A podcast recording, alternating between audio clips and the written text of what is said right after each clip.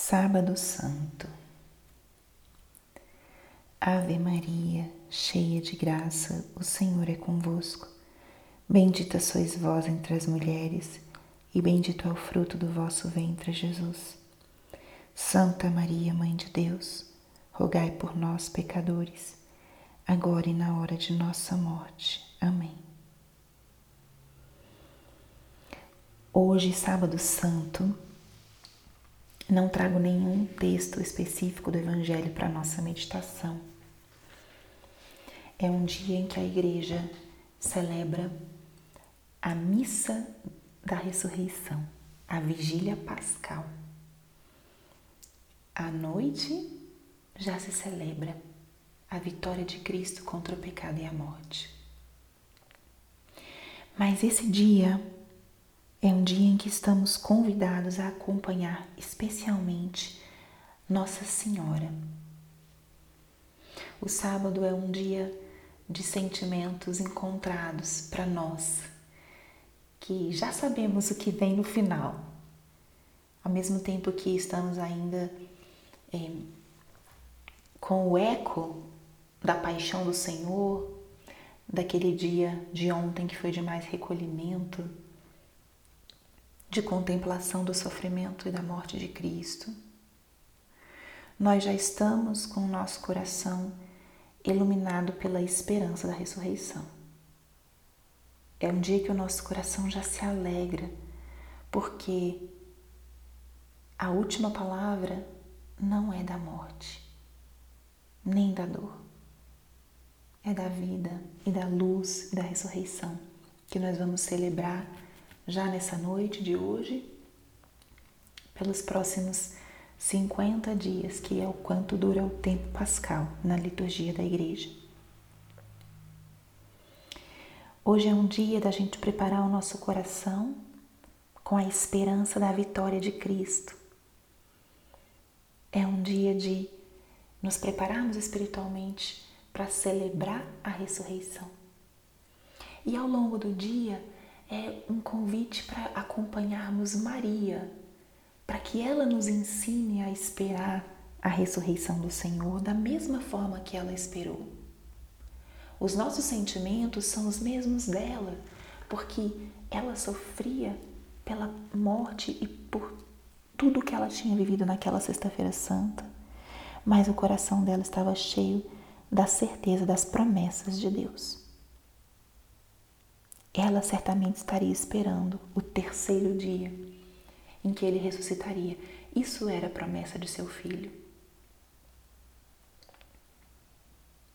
Então hoje, o convite que eu te faço é contemplar essa imagem de Maria que espera.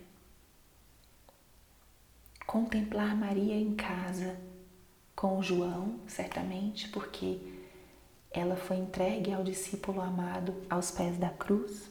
Jesus falou: Mulher, eis aí o teu filho. E disse: Filho, eis aí a tua mãe.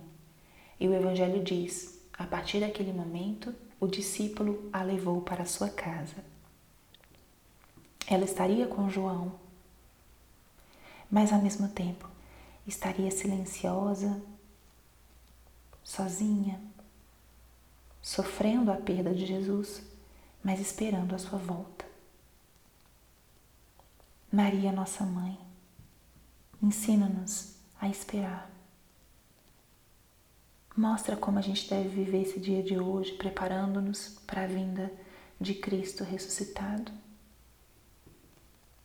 E aceita a nossa companhia simples, para que você hoje não se sinta só, mãezinha você conta conosco.